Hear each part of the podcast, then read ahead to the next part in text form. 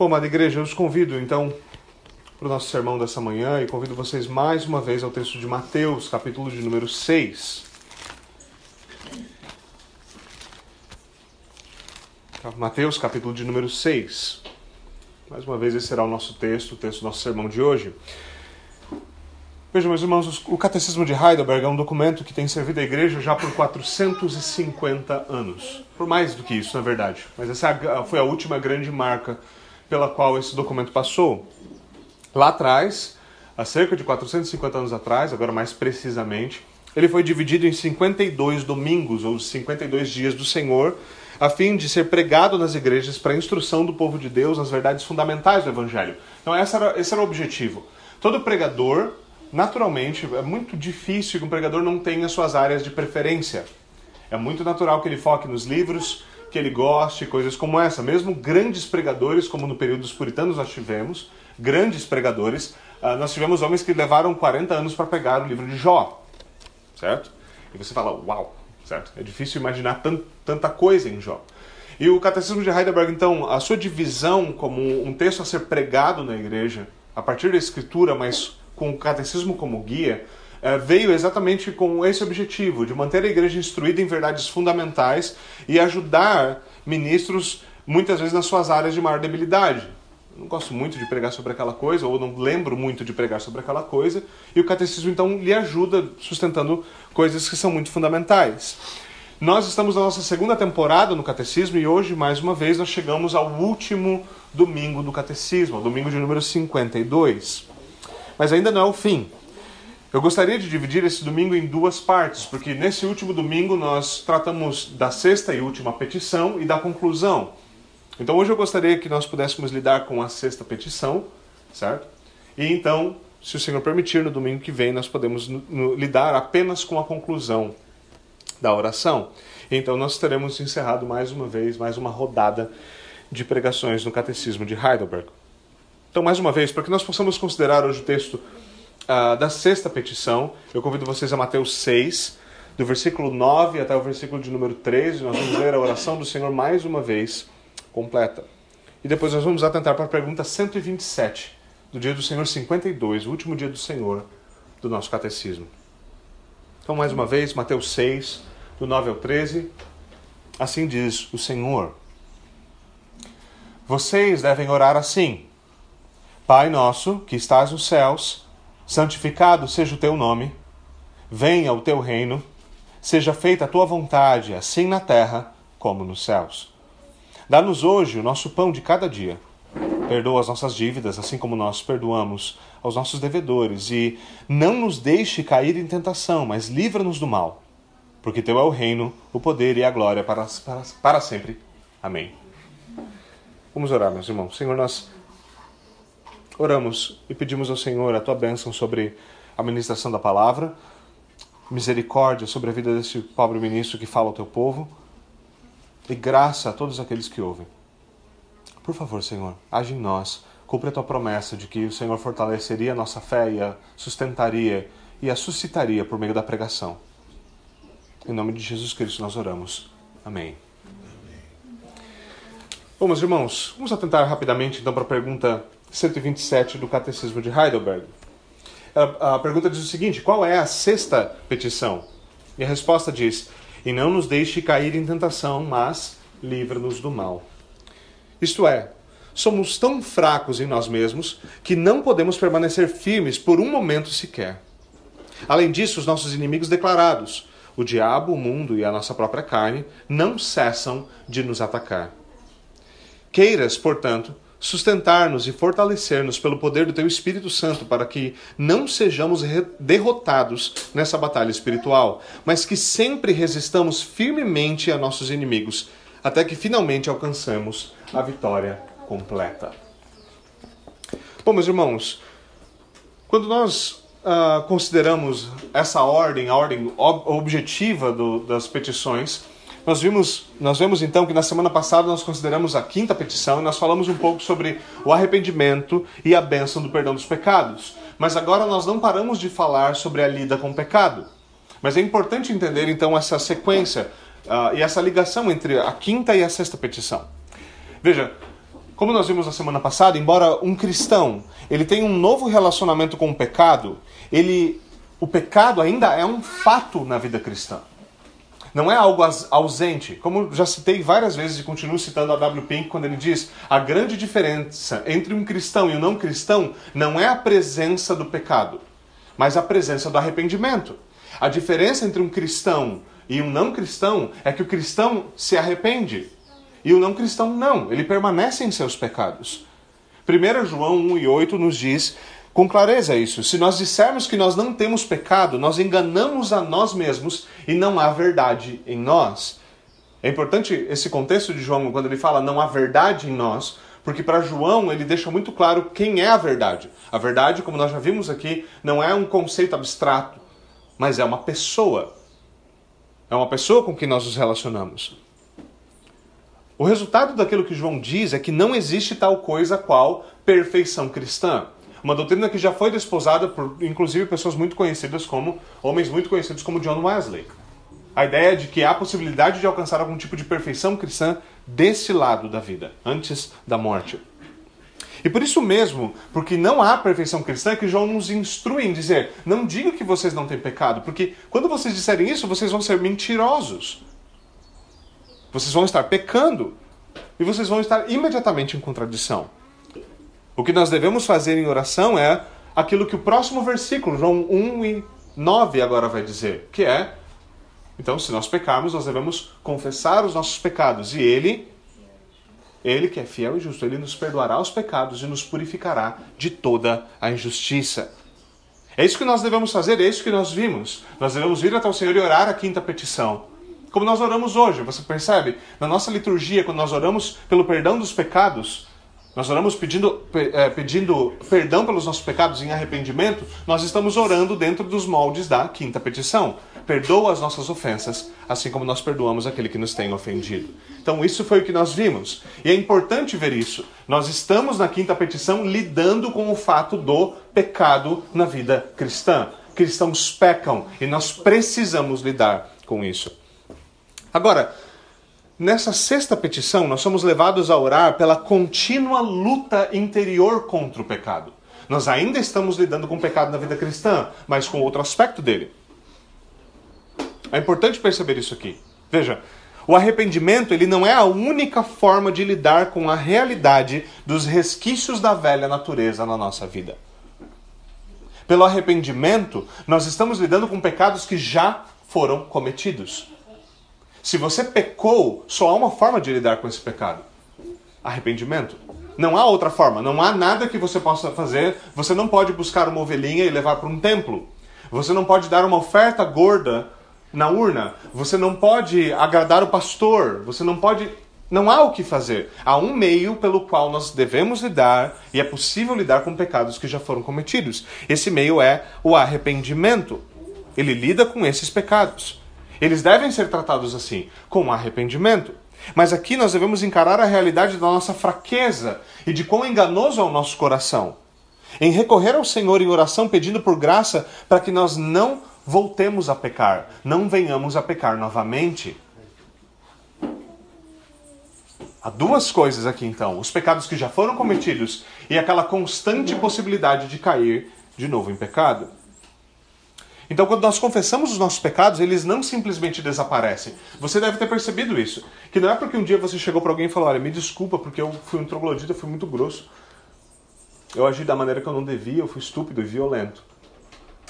E desde que você confessou aquilo, você nunca mais teve problema com ser grosso, estúpido ou violento. Infelizmente, não é assim que as coisas funcionam. Talvez um dia você tenha falado: Olha, me desculpa porque eu não falei a verdade. Eu menti eu estava com medo. Tem vários motivos pelos quais eu fiz isso, independente dos motivos. Nenhum deles justificam a minha atitude e por isso eu quero pedir perdão. E desde então você nunca mais teve problema com faltar com a verdade. Isso não acontece. O arrependimento, ele não some com a luta com o pecado. Ele não se esvanece porque nós o confessamos.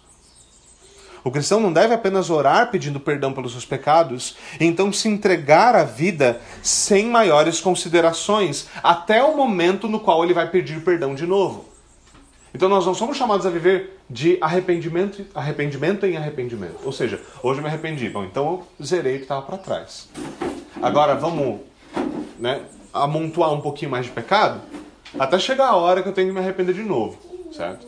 Alguns que passaram por outras tradições na igreja e coisas assim, muitas vezes esse período era o período do retiro de carnaval, certo? Então no retiro de carnaval, os últimos dias é uma poça de ranho e lágrimas, certo? Todo mundo chorando muito porque você olha para trás e fala: Meu, olha quanta coisa eu fiz, quanta coisa terrível eu fiz. E agora aquele é o momento de renovação e todo mundo volta falando: Não, agora eu vou viver uma vida diferente. E o que acontece? Todo mundo volta a viver a mesma vida até o próximo retiro de carnaval, aonde nós vamos todos nos arrepender novamente. Agora, isso não é como a vida cristã deve ser vivida. E essa oração nos mostra que isso não é o fato. Nós não vivemos sem maiores considerações até o momento de confessar de novo. E aqui entra a sexta petição. Nós pedimos o perdão pelos pecados, quinta petição, e agora nós vamos à sexta petição. E nela nós aprendemos o que? A ser diligentes em buscar em oração pela graça de Deus para não cair em pecado, para resistir à tentação, para lutar contra o pecado. E é muito importante compreender a diferença entre essas duas coisas. De fato, arrependimento e perdão, eles lidam com o pecado. De novo, eles lidam com o pecado. Se nós verdadeiramente nos arrependemos, lembre-se, nós vimos isso na semana passada, não adianta você só dizer me perdoa. E a gente sabe disso. Voltando ao exemplo anterior, se eu fui rude com você, e aí eu venho para você e falo assim, então me perdoa pelo que eu fiz. Você vai olhar para mim e falar, opa, esse é um perdão esquisito, no mínimo certo? Não faz o menor sentido. E, e esse é um, e há um conceito bíblico aqui que deve ser é, claramente reconhecido. Porque verdadeiro arrependimento nos leva a um desejo sincero de ressarcir aquilo que foi tirado. Então isso é demonstrado em muita clareza em leis, como por exemplo, eu roubei a sua vaquinha e agora eu tenho que devolver duas vaquinhas. Ou eu roubei sua vaquinha porque eu era um olho gordo e agora eu tenho que devolver quatro vaquinhas certo? Então há um princípio de restituição, no princípio bíblico de justiça, que deve ser acatado. Agora, em coisas como essa, muitas vezes nós não percebemos. Que também há um princípio de restituição que é legitimamente bíblico. Ou seja, se eu pequei com você por ser rude com você e eu vou buscar o seu perdão, a primeira coisa que eu vou tentar demonstrar e que eu vou tentar comunicar é o oposto total da, meu, da minha rudeza. Que é o que? Ser gentil. Há algo que eu possa fazer para aliviar aquilo que eu fiz. Como eu posso me comportar de forma que amenize? Veja, eu não estou tentando justificar ou buscar o perdão pelos pecados pelas minhas obras. Por isso, é muito errado. Homens gostam de fazer isso, certo? Então você fez uma caca em casa, você sabe que sua mulher tá brava. Certo? E aí você volta para casa, quieto, mudo, calado, mas com um buquê de rosas e uma caixa de bombons. Você vê, a sua abordagem, a sua esposa, é a abordagem arminiana. Isso é ruim. Por que ela abordagem arminiana? Porque ela é a abordagem que chega com as obras, para que por meio das obras você consiga conquistar o coração dela e ela te diga: Eu te perdoo. Há um problema aí? Há um problema aí? Qual é a abordagem calvinista de um bom marido?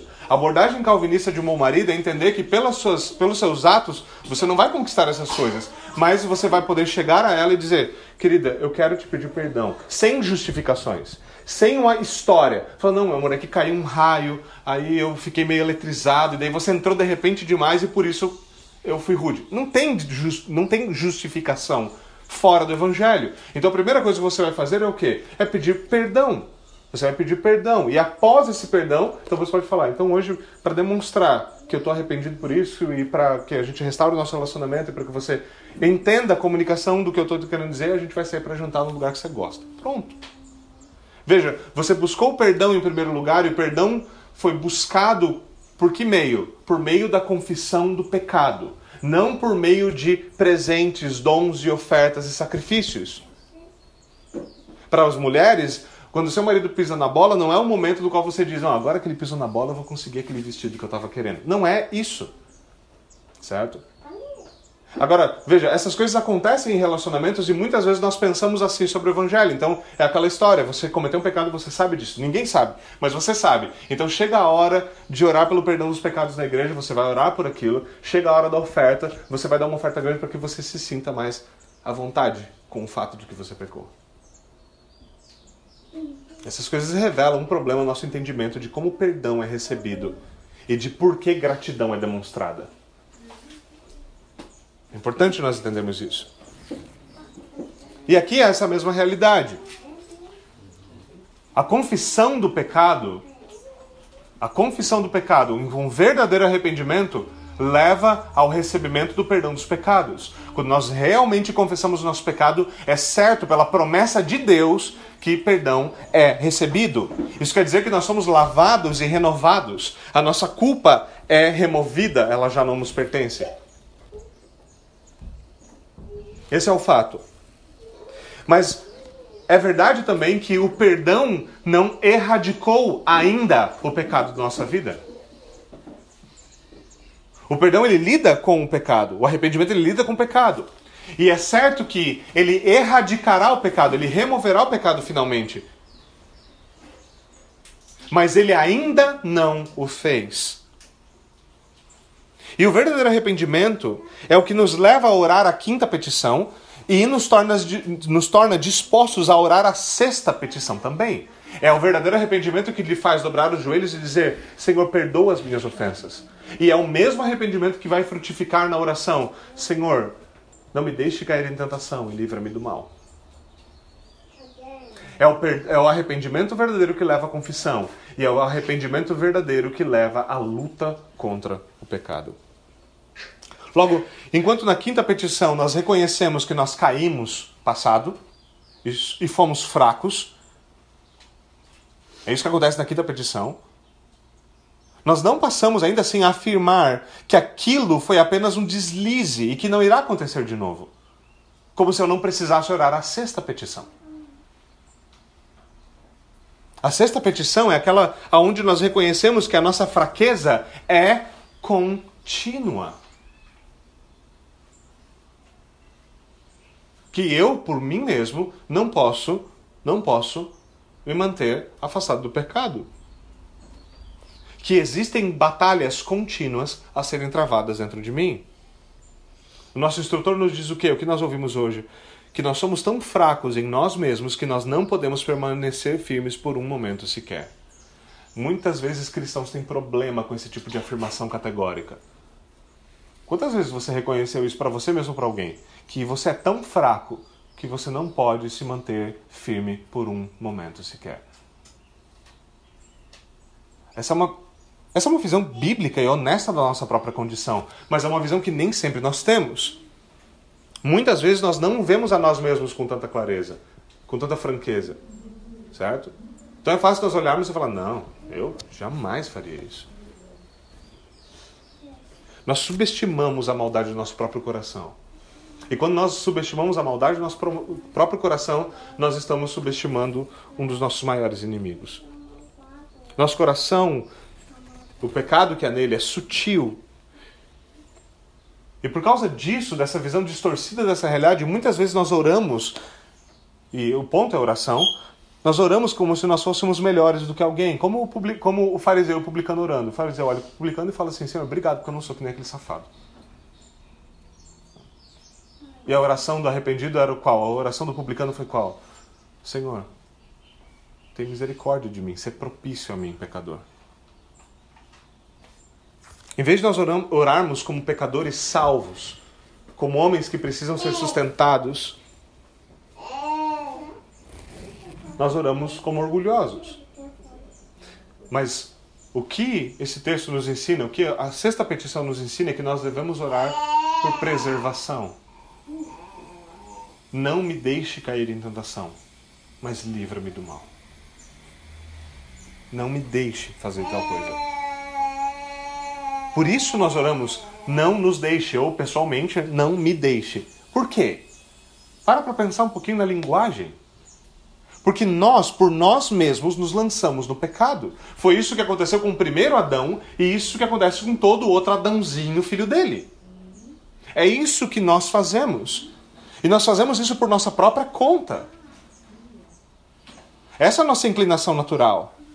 Nada pode ser mais tolo do que pensarmos que, se nós, que nós permanecemos de pé pela nossa própria força. Que nós podemos olhar no espelho e falar: Meu, como eu sou piedoso. Eu estou aqui porque eu sou muito piedoso. Quão, quão besta é tal coisa? Quão enganados nós estamos sobre a nossa própria condição? Isso é algo que consistentemente, constantemente, desculpe, cruza a nossa mente. Constantemente nós pensamos, não, tá tudo bem comigo. Não, tá tudo tranquilo. Não, nada, nada demais acontecendo. Não, eu jamais faria aquilo. Não, eu não sou esse cara. Não, aquela pessoa é esse cara. Eu não, jamais faria isso. E esse tipo de pensamento é um laço para o nosso próprio pé. É algo extremamente perigoso.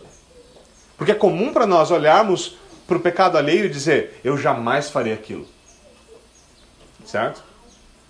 Então um homem olha para alguma outra coisa que um homem fez que é absurdo e fala: Eu jamais faria aquilo. Uma mulher olha para o pecado de uma outra mulher e diz: Ah, eu estou acima disso. Sério? Estamos mesmo? Estamos mesmo. Quando nós olhamos e vemos o pecado de um outro irmão, de uma outra pessoa, nós jamais deveríamos tomar uma postura de orgulho quanto a isso, porque como a Escritura nos diz, Provérbios nos diz com clareza, o orgulho precede a queda. E parece às vezes que o diabo tem um tino para esse tipo de coisa, não é mesmo? Você fala assim, eu jamais farei isso. Aí lá vem ele te ensinar a verdade sobre você mesmo e calar sua própria boca, fazer você queimar sua língua. Em vez disso, nossa posição deveria ser uma posição de humildade, em orar ao Senhor e pedir: Senhor, por favor, não me deixe cair naquela tentação. Livra-me do mal. Senhor, não me deixe, porque eu sou capaz de fazer o que o meu irmão fez. Eu sou capaz de ir tão longe. Eu sou capaz de tal coisa. O que me sustenta é a tua graça e por isso eu oro, Senhor, por favor, não me deixe. Não me deixe por conta própria. Nós devemos orar e pedir ao Senhor que sonde o nosso coração e nos ajude com as nossas fraquezas. Agora, muitas vezes tem fraquezas que nós identificamos com clareza. Se nós sentássemos depois do culto e fôssemos ter uma conversa franca, aquele tipo de conversa que crente não tem muito, sabe? Franca, mesmo, real, quando você fala o que está acontecendo, essa que a gente nem sempre tem. Se a gente fosse ter uma dessa e todo mundo se perguntasse, olha, qual que é a tua fraqueza na fé? Qual que é a tua fraqueza na fé?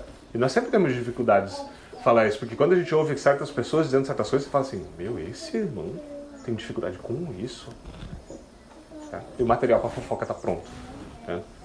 Eu lembro de um autor, uh, um autor que é um, tanto popular aqui no Brasil agora, nós publicamos ele, a, Modernismo publicou ele recentemente, algum, alguns materiais do Mark Jones, ele contou que ele estava numa reunião com vários pastores bem mais importantes que ele, e é engraçado ele falando, porque ele fala assim: aquela reunião me deixou muito embasbacado, porque nós estávamos um monte de pastores, um monte de homens que eu admirava, e aí todo mundo foi falar: agora a gente vai orar, nós vamos orar pelas nossas dificuldades. E aí todo mundo começou a falar sério sobre qual era a sua dificuldade. E o Deus estava provavelmente pensando em qual é a minha dificuldade menos feia, certo? Numa reunião de pastores importantes, eu não quero parecer um impiedoso aqui, certo? Então um dos homens que ele mais admirava olha para os outros e fala assim: meus irmãos, eu quero sinceramente que vocês orem por mim, porque eu tenho um problema severo com preguiça. Sou um procrastinador e um preguiçoso, eu preciso de oração. E você imagina né, a resposta. O Deus comenta sobre ele, escreveu sobre isso, ele fala: Cara, eu fiquei chocado. Eu falei assim: Você? Mas nem eu tenho essa dificuldade. Fala: Cuidado, cuidado. Nós temos esse, esse ímpeto. Então, há dificuldades que nós enxergamos com clareza. É aquela que você vê e você deveria, se não faz, buscar meios para lidar com aquilo. Meios objetivos de tratar aquilo. Agora, o que acontece aqui é que muitas vezes nós temos fraquezas que nós nem percebemos, tentações que nós nunca nos, uh, nunca nos uh, atentamos para elas. E nós devemos perceber isso. Nós devemos perceber o nosso estado a nossa inclinação real. Como alguém já disse, se a minha salvação fosse colocada em minhas próprias mãos, eu a perderia de imediato. Nós não pensamos assim. A gente pensa, não, eu teria uns 15 minutos. Eu teria uns 15 minutos. Nós esquecemos de que nós somos sustentados pela graça. E é fácil se chocar diante de afirmações como essa. Tem muitos cristãos para os quais, se você chegar e falar, olha, se o Senhor removesse a sua graça de mim, eu não, daria, não duraria 10 segundos em piedade. E tem gente que quer olhar para você e dizer, meu, mas você ama tão pouco. Jesus fala, rapaz, eu amo Jesus porque o amor dele está sobre mim. Se ele tirar, o que sobra? O que sobra? Nada. Mas ainda assim nós nos chocamos com esse tipo de afirmação. Nós gostamos de imaginar que nós somos piedosos, de que isso, sei lá, está meio que infectando a gente. Está virando um tipo de super-herói da fé. quando não é verdade. Há um problema teológico aqui. E o problema teológico é nós afirmamos a doutrina da depravação total para todo mundo, mas ela não se aplica a mim. Ela é uma possibilidade para todo mundo. É de fato, o homem é totalmente depravado. Todas as suas facetas, todas, uh, toda, todas as esferas da sua mente, do seu coração, do seu ser, são afetadas gravemente pelo pecado, incluindo seu intelecto, com os efeitos noéticos do pecado. Tudo isso é verdadeiro. Mas quando eu vou pensar sobre mim, eu não penso sobre, como, sobre mim como alguém que foi afetado por essas coisas. Isso é algo terrível. Nós gostamos de imaginar que nós somos outra pessoa. E aí nós negamos essa doutrina que com a boca nós confessamos, mas com a mente nós negamos sobre nós mesmos. Nós precisamos reconhecer tais coisas para que um reconhecimento fundamental de que nós somos sustentados pela graça seja solidificado dentro de nós. Uma graça que não se dá porque eu me agarro firmemente a Cristo, como a R.C. Pro colocou. Não é porque eu me agarro firme a Cristo, é porque Ele me segura firme. É porque Ele me agarra. É porque Ele não me deixa. Não o contrário. Por isso nós reconhecemos aqui em oração que a graça não nos deixa letárgicos na luta contra o pecado. E a oração, ela visa moldar o nosso coração segundo a vontade de Deus. Para que nós aprendamos, aprendamos a viver nos seus termos. O arrependimento é a obra de Deus na nossa vida para que o nosso coração seja moldado de acordo com a sua vontade. Então esse arrependimento irá gerar o quê? Uma oração específica. A oração, Senhor, guarda-me do pecado. Senhor, me ajuda na luta contra o pecado. Livra-me do mal. Senhor, me guarda. Logo, o que essa petição nos ensina é que nós não apenas confessamos a quinta petição, mas nós também vivemos, nós continuamos lutando nos termos da sexta petição. O arrependimento tem essas duas facetas. Aquele, aquilo que lida com os pecados já cometidos e a faceta que luta contra os pecados que são possíveis diante de nós. Agora, além disso, é importante notarmos uma importante parte dessa luta contra o pecado. E uma importante parte dessa luta é aquilo que nós podemos chamar de fuga, de fugir. Curiosamente, a Escritura fala, por exemplo, que nós devemos resistir ao diabo e ele fugirá de nós. Mas quando ele vai falar de tentações do pecado, ele fala que nós devemos fugir. Curioso. E a fuga é uma parte importante do processo de luta contra os nossos próprios pecados. Um dos grandes exemplos disso encontra-se no livro de Gênesis, a famosa história de José. Famosa história de José. Ele foi vendido pelos seus irmãos como escravo. Ele foi parar no Egito, onde foi vendido finalmente por, uh, para um homem poderoso no Egito chamado Potifar. Uma das ênfases na história é que Deus estava com José. Deus estava com José. E porque Deus estava com José, ele era bem sucedido em tudo aquilo que ele fazia. E então Potifar entregou tudo na mão de José. Falou, cara, você cuida de tudo. Pode cuidar de tudo. Eu não quero nem saber qual é o balanço financeiro. Eu não quero saber o que está acontecendo. Eu confio em você. Porque o teu Deus está te abençoando. Eu confio em você.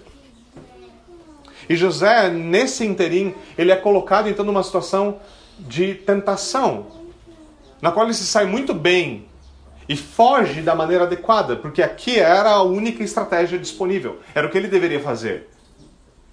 Se você depois parar para pensar nesse texto, lê-lo com calma, parar para pensar, não lhe, não lhe restava muitas alternativas senão aquelas que ele tomou. Ainda assim, o resultado foi doloroso para ele.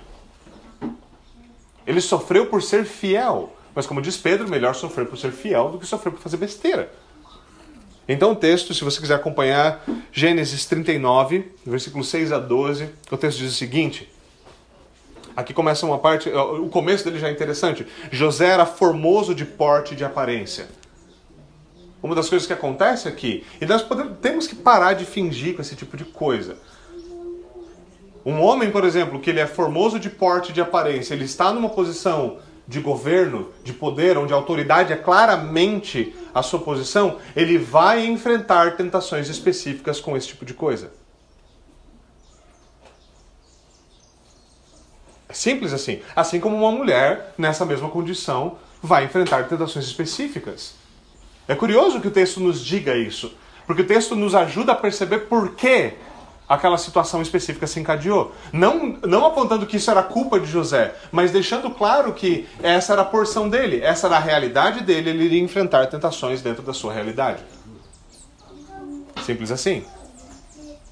Ele era formoso de porte e de aparência. E aconteceu depois destas coisas, depois de Potifar entregar tudo às suas mãos, ele ser elevado ao segundo no lar, depois dessas coisas, a mulher de seu senhor pôs os olhos em José. Ele disse: Deita-te comigo. Agora, isso é sério, certo? Isso aqui parece. Né, o enredo vai engrossando, né? parece um, uma novela mexicana. o que está acontecendo aqui? Né? Você está lendo Gênesis e fala assim: foi assim que as coisas começaram? Foi. Né? Foi. A mulher pôs os olhos nele e viu que ele era, como o texto já mencionou, formoso de aparência, formoso de porte. Ele, porém, recusou e disse à mulher do seu senhor. E veja, ele é a mulher do seu senhor, ele tem que ser respeitoso aqui, certo? Ele disse: O meu senhor, ele tem-me por mordomo. E não sabe, e ele, ele tem-me por mordomo, o meu senhor. E não sabe do que há em casa, pois tudo que ele tem me passou ele e as minhas mãos. Ele não é maior do que eu nesta casa, e nenhuma coisa me vedou, senão a ti, porque és a sua mulher. Como, pois, cometeria eu tamanha maldade e pecado contra Deus? Se você tem medo do patriarcado, esse é um daqueles textos. Né? É tudo dele e a mulher dele também. Certo? E é assim mesmo. Né? É isso mesmo. Ele fala: Como eu faria isso? O meu senhor me levou, eu era um escravo, agora eu sou o segundo nessa casa. Ele não me vedou nada, senão a sua esposa. Como, pois, eu me voltaria contra o meu senhor e contra o meu senhor? Você vê que José ele não é apenas um homem fiel a Deus, ele é um homem de verdade, ele é um homem fiel a homens. Hoje a gente tem essa ideia, eu sou fiel a Deus, os homens que se explodam, certo? Lewis deu o diagnóstico disso de maneira muito simples pra gente. Né? Nós somos uma geração que despreza a confiança, que despreza a lealdade, e depois a gente se assusta quando há traidores no nosso meio. A gente remove, e essa frase famosa dele, nós removemos o órgão e depois esperamos que a função esteja ali presente. Mas José era um homem fiel. E ele foi fiel ao seu Senhor, ao seu, ao seu uh, patrão. E foi fiel a Deus. Como eu cometeria tamanha maldade e pecaria contra o meu Deus?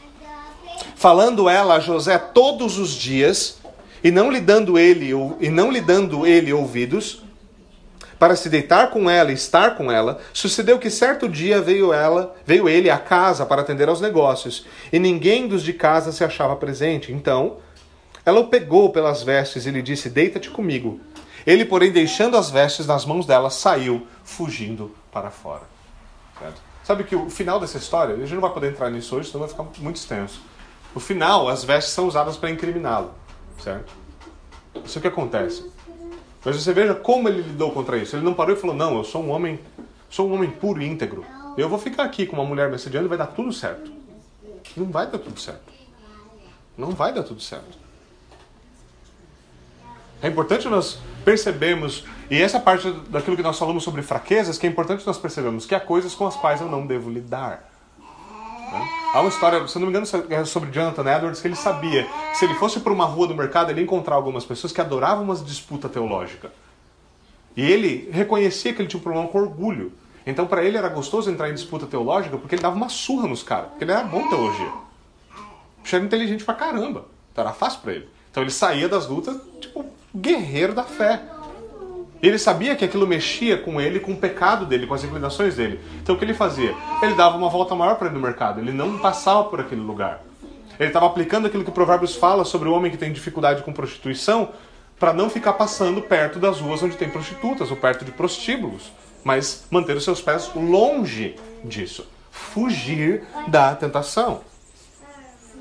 Agora, é claro, quando uma tentação interna nos ataca, não dá para fugir da gente.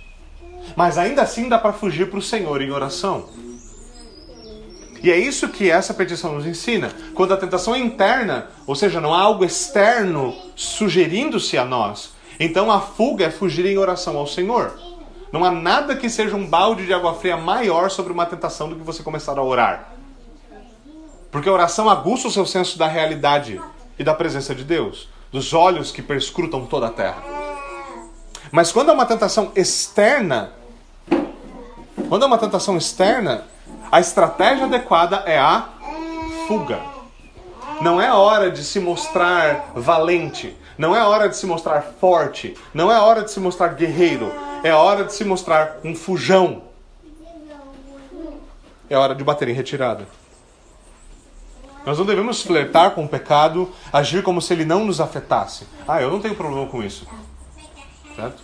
Não tem problema com isso. Não, não é verdade. Nós temos problema com o pecado. Se é pecado, tem problema.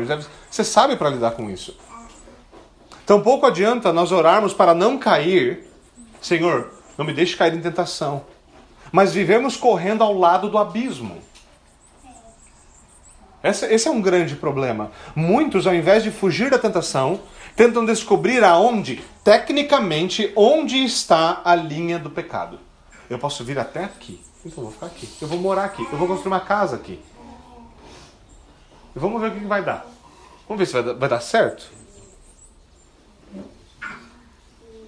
Nós fazemos isso sem perceber que desejar viver à beira do penhasco da imoralidade é completamente distinto de amar o caminho da santidade. Veja, se você quer viver às margens da moralidade bíblica, você não ama a lei de Deus.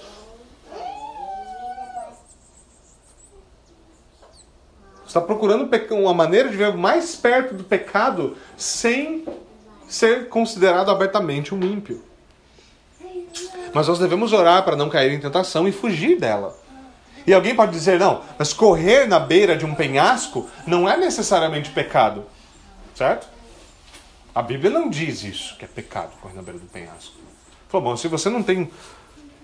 Se, se você não é alguém muito bem preparado para a tarefa, não é tecnicamente pecado, mas é tecnicamente estúpido fazê-lo. Porque basta um tropeço. Basta um tropeço. E aí, uma vez em queda livre, não adianta falar, Senhor, me livra da tentação. Não me deixe cair. Porque agora você não está tá à beira de cair. Você está caindo. Você está em queda livre. E o próximo encontro que você vai ter é com o chão. E aí é um problema. Nós não fomos chamados para viver nos limites da moralidade. Nós somos chamados para viver em santidade. E nós devemos desejar que o Senhor nos livre de situações que apresentem verdadeiro risco para nós. Algumas delas nós reconhecemos com facilidade.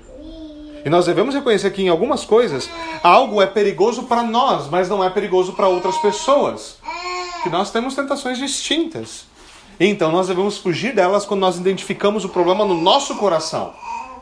Uma das coisas que nós fazemos às vezes é projetar. Então eu tenho dificuldade com tal coisa. Então eu saio dizendo para os outros: cuidado com isso aqui, não faça isso aqui. Isso aqui é perigoso para você. Mas na verdade, você não sabe se é perigoso para o irmão. Você sabe que é perigoso para você. Então, cuide do seu próprio coração. Quantas proibições malucas nós já ouvimos? Essa semana eu estava conversando com um rapaz que veio de uma outra tradição, ele está completamente fora da igreja, e nós estávamos conversando sobre algumas proibições que existiam na tradição na qual ele estava. Eu falei, cara, tudo era proibido. E eu não sei porquê. Nunca fez o menor sentido para mim. E às vezes uma das coisas que realmente pode acontecer é aquela pessoa que realmente ela não pode ter uma televisão. Ela não pode, porque ela não sabe lidar. Ela fica o dia inteiro na frente da televisão, ela se prostra diante das novelas e fica assistindo desgraça, certo? E fica se alimentando, alimentando sua vida, seu intelecto, tudo a partir daquilo dali. Aí essa pessoa começa a dizer: não, televisão é do diabo. Crente não vê televisão. Não, o problema é você, o problema é a televisão. Porque é muito fácil projetar o demônio em algo externo, em vez de olhar e falar: eu tenho problema. Eu tenho problema. Eu não sei lidar com isso. É muito mais difícil ser honesto consigo mesmo e com os outros do que tentar regular o nosso próximo e dizer: você não pode fazer isso.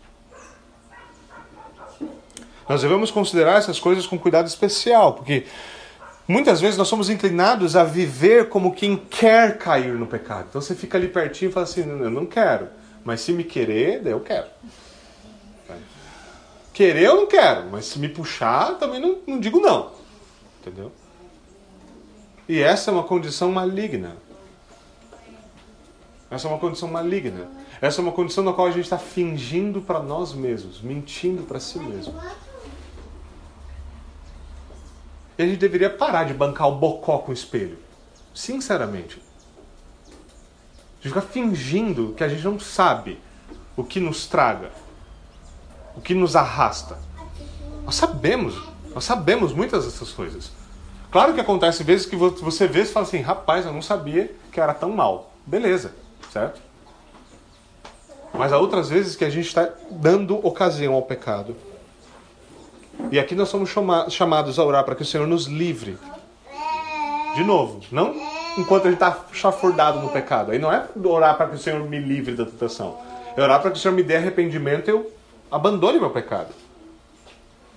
Mas orar pedindo, Senhor, me dá forças para que eu lute e mantenha os meus pés longe do caminho que leva à tentação. Isso é extremamente importante. Agora, por fim, encerrando uh, com esse último ponto, nós devemos considerar a segunda parte da petição. Nós vimos, não, não nos deixe cair em tentação, mas, mas ainda mais do que isso, ele diz, mas livra-nos do mal. Livra-nos do mal. Aqui nós confessamos que só há um que é capaz de nos livrar do mal.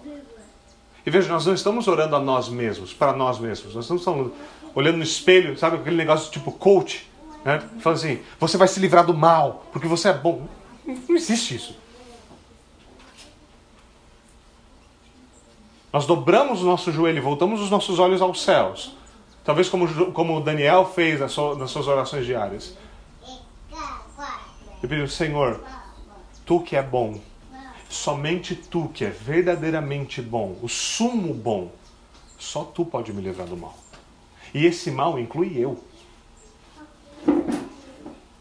Esse mal inclui a mim mesmo. Nós estamos continuamente sobre ataques ataques dos nossos inimigos, uh, nomeados, declarados, como diz a nossa confissão, certo? O diabo, o mundo, o mundo sendo aqui a mentalidade mundana que é inimiga de Deus, certo? Não um mundo do tipo as coisas materiais, uma confissão não é uma confissão gnóstica, é uma confissão cristã, e a nossa própria carne. E quando nós olhamos para isso, nós devemos reconhecer, como, como fez, eu não lembro se é do Spurgeon ou Lutero, mas sempre tem uma frase legal, alguém diz que é de um dos dois, então vamos lá, certo?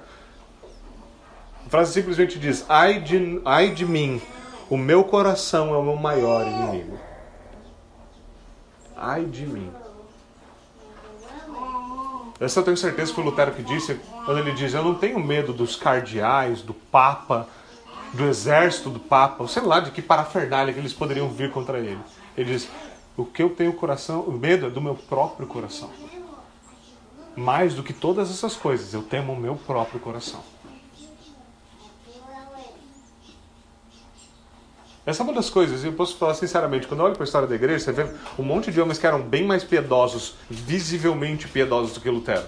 Lutero era boca suja, certo? Se você não sabe, né? Lutero era brabo, era brabo, brabo mesmo, certo? Ele batia pesado, certo? E ele tinha algumas, algumas coisas bem peculiares no estilo de vida dele, que, eu, que muitos de nós teríamos muita dificuldade, talvez, de lidar. Isso é verdade sobre alguns outros também, mas a gente não gosta de falar sobre essas coisas que fica feio, né? Mas a verdade é essa. Mas uma das coisas que é muito curiosa sobre Lutero era isso. Era a alegria que ele tinha na salvação e a consciência que ele tinha do seu próprio coração. E por mais que tinham outras coisas na vida dele que talvez você fala, isso aqui é estranho, cara. Como é que esse cara era tão boca suja? E era um grande reformador. Você olha para esses aspectos da vida dele e sabe que, mesmo ali, ele sabia quem ele era, ele sabia com quem ele estava lidando. Isso é extremamente importante. Porque nós gostamos da, da piedade performática, da piedade que aparece, que brilha no escuro, certo? Mas essa piedade que é real, realidade, de uma vida consciente do próprio pecado e da luta constante contra a minha própria natureza antiga. Esse é um aspecto muito mais difícil, mas muito mais real. Porque é, isso, é esse quem nós somos, os resquícios estão em nós. Não estão lá no outro, não estão lá fora, muito menos na TV. Por isso nós devemos orar para que o Senhor nos acuda, para que Ele intervenha, porque nós somos, nós somos insuficientes para isso. O nosso instrutor nos ensina a orar pedindo que Deus nos sustente e fortaleça. Como? Pelo poder do seu Espírito Santo, para que nós não sejamos derrotados nessa batalha espiritual, mas que sempre resistamos aos nossos inimigos. De quem é o poder? De quem é a força? É do Espírito Santo. Não adianta fazer academia, certo? Se você está fraco, você precisa emagrecer, você precisa de um físico melhor, você precisa fazer academia. Mas se você precisa ficar piedoso, não adianta fazer academia. Paulo disse bem claro, os exercícios físicos são de pouco proveito para a piedade, certo? Veja que ele não diz que não é de nenhum proveito. Ele diz que é pouco. Certo? Pouco proveito. Então devemos prestar atenção nessas coisas. E perceber que nós devemos ser muito bem exercitados na luta contra o pecado. Ser sérios sobre isso. E isso só pode ser feito pelo poder divino. É por isso que essas coisas se pedem em oração. Se pedem a Deus. Porque aí, como nós temos aprendido constantemente nos Salmos, nós sabemos que contra todo e qualquer inimigo nós devemos recorrer ao Senhor, porque Ele é a nossa força, Ele é o nosso escudo, Ele é o nosso abrigo. Constantemente, quando os salmistas estavam diante da face do mal, do perigo ou da sua própria maldade, eles oravam aquele que é a rocha, aquele que é o escudo, aquele que é socorro bem presente. Como nós aprendemos em Efésios, o Senhor é a nossa armadura, é Ele quem nos protege. Ele é providente. Nós contamos com Sua gloriosa promessa para permanecermos firmes, apesar de nós mesmos. Para encerrar, considere essa simples, essa simples promessa. Promessa. Veja o que o texto diz: Não sobreveio a vocês tentação que não fosse comum aos homens. Tentação própria de homem. E Deus é fiel ele é fiel. Ele não permitirá que vocês sejam tentados além do que podem suportar. Mas quando forem tentados, ele lhes providenciará um escape para que possam suportá-lo. Note que a minha ênfase aqui é: isso é uma promessa. E por que é importante enfatizar isso? Porque muitas vezes nós lemos esse texto como uma acusação. Ou nós pensamos né, sobre outras pessoas como uma acusação. Nós podemos lê-lo e dizer: se eu pequei, eu estou aquém de qualquer esperança, porque não há um escape. Porque não houve um escape, ou eu não usei o escape. Havia um escape e eu não usei, eu não suportei. Eu sou um fracassado espiritualmente. Mas não é isso que o texto está dizendo.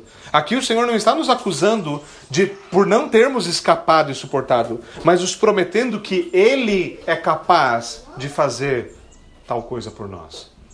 O texto não diz, sejam confiantes diante da tentação, porque vocês são fiéis. Ele diz, sede, sede confiantes, porque Ele é fiel. Ele é fiel. Ele nos lembra que Ele é fiel e nós podemos confiar nele. Ele não nos permit, não permitirá que nós sejamos tentados além dos nossos limites algo sobre-humano, supra-humano. Isso quer dizer que existem tentações e dificuldades. E veja isso. Esse é um ponto importante para nós. Quando o texto diz isso, não sobreveio sobre vós tentação que vocês não podem suportar, o que, que o texto está dizendo? Que existem tentações que você vai poder fugir. E você deve fugir. Mas que existem tentações que vão vir sobre você e não há para onde fugir. Você vai ter de enfrentá-las.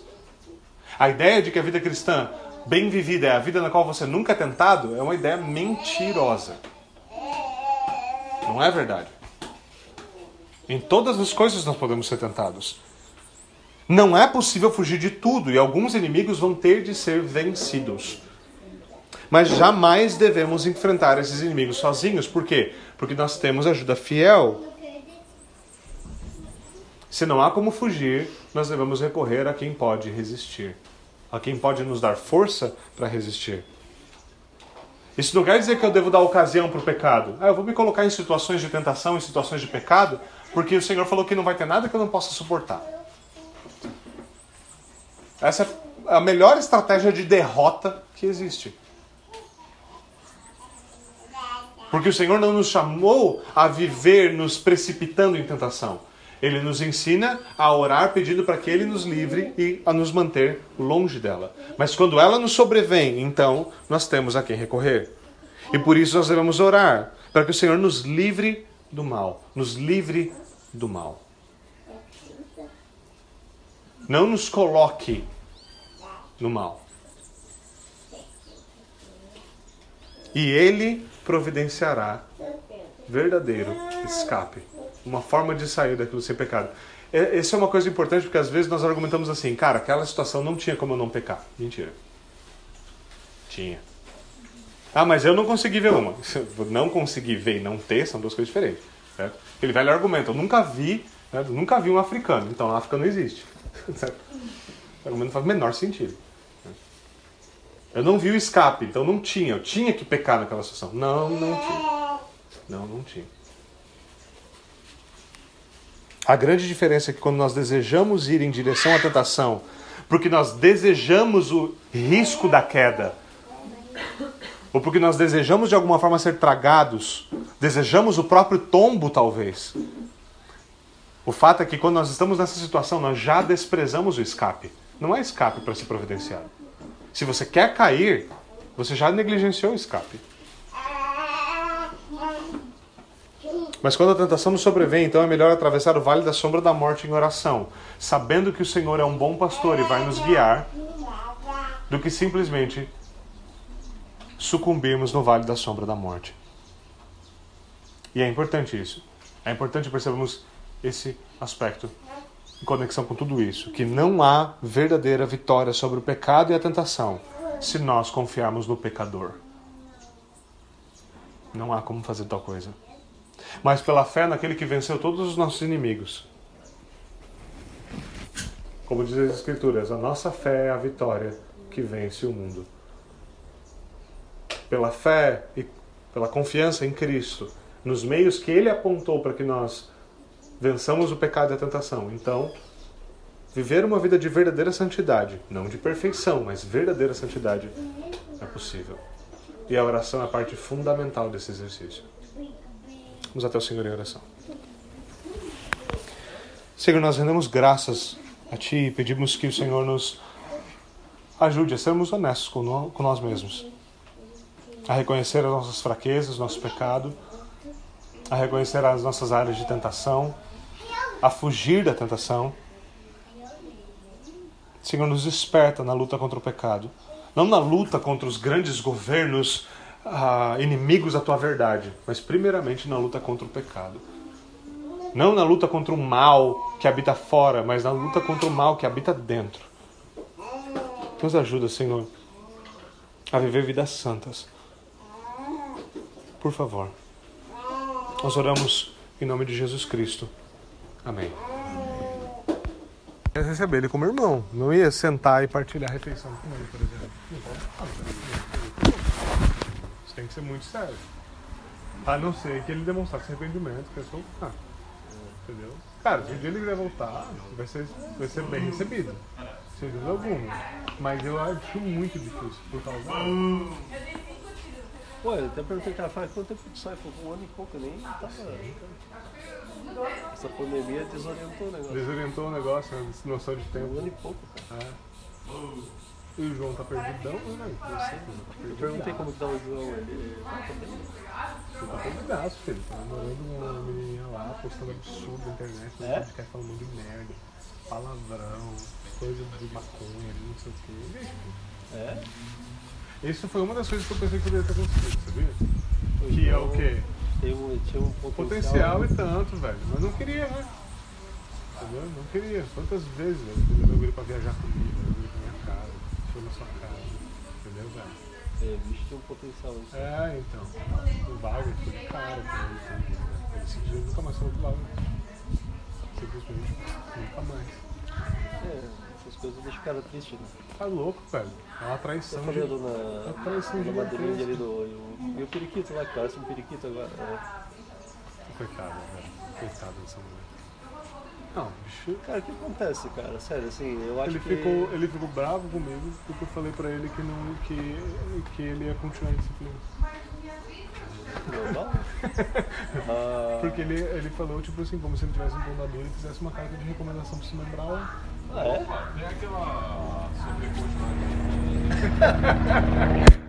Velho, cara, as coisas que eu tô ligando, não coisa pra caramba. E é punk você lidar com tudo ao mesmo tempo. Você bem sabe, cara. Eu tenho umas conversas